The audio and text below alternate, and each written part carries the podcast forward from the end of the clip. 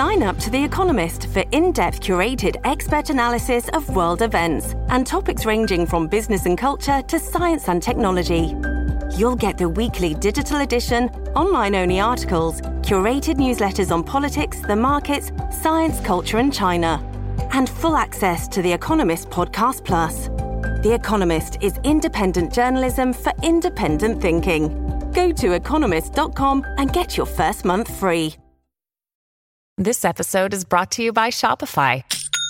Forget the frustration of picking commerce platforms when you switch your business to Shopify, the global commerce platform that supercharges your selling wherever you sell. With Shopify, you'll harness the same intuitive features, trusted apps, and powerful analytics used by the world's leading brands. Sign up today for your $1 per month trial period at shopify.com slash tech, all lowercase. That's shopify.com slash tech.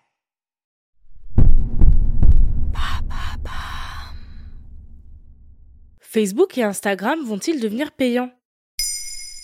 Merci d'avoir posé la question. C'est du moins ce qu'a annoncé le 19 février 2023 le patron de Facebook, Mark Zuckerberg, dont le réseau social est aussi la société mère d'Instagram. Si la rumeur avait déjà maintes fois circulé, cette fois il semblerait que ce soit la bonne.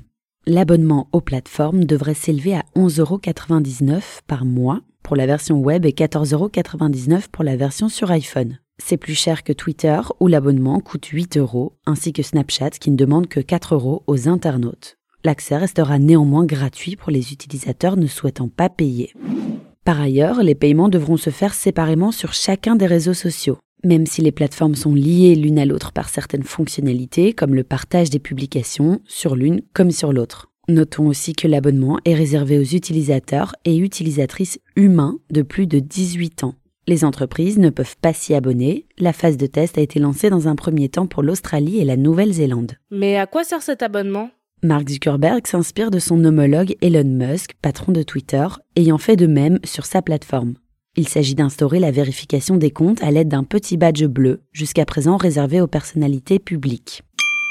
Meta Verified, comme il l'a annoncé, permettra d'officialiser un compte au moyen d'une pièce d'identité officielle.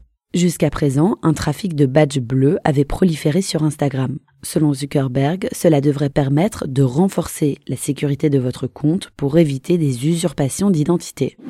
Notons aussi que jusqu'à présent, ce badge bleu, celui des comptes vérifiés, bénéficiait déjà d'un traitement de faveur sur les deux plateformes, celui d'une meilleure mise en avant dans le feed des utilisateurs et utilisatrices. En revanche, Meta ne permet pas l'utilisation d'un pseudonyme, puisqu'il faut montrer sa carte d'identité. Difficile encore de dire comment les artistes sous pseudonyme pourront se faire authentifier. Ça, c'est pour le badge bleu. Mais c'est tout? Non. La souscription donnerait également accès à un service client rapproché. Selon nos confrères journalistes de Numérama, ce ne sera sans doute pas assez pour séduire le grand public, mais c'est déjà un premier pas. D'autres fonctions exclusives auraient pu être envisagées avec l'abonnement, comme l'utilisation de l'une ou l'autre plateforme sans publicité par exemple. L'arrivée de Meta ne remet pas en question la permanence gratuite de Facebook et d'Instagram. L'abonnement permettra aussi d'accéder à des stickers pour les stories et les réels.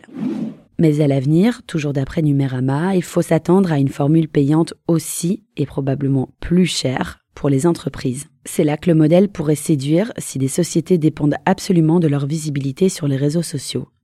En revanche, d'après nos confrères journalistes, cette décision est historique. En fonction de son succès, cette décision pourrait faire évoluer drastiquement le modèle économique des réseaux sociaux.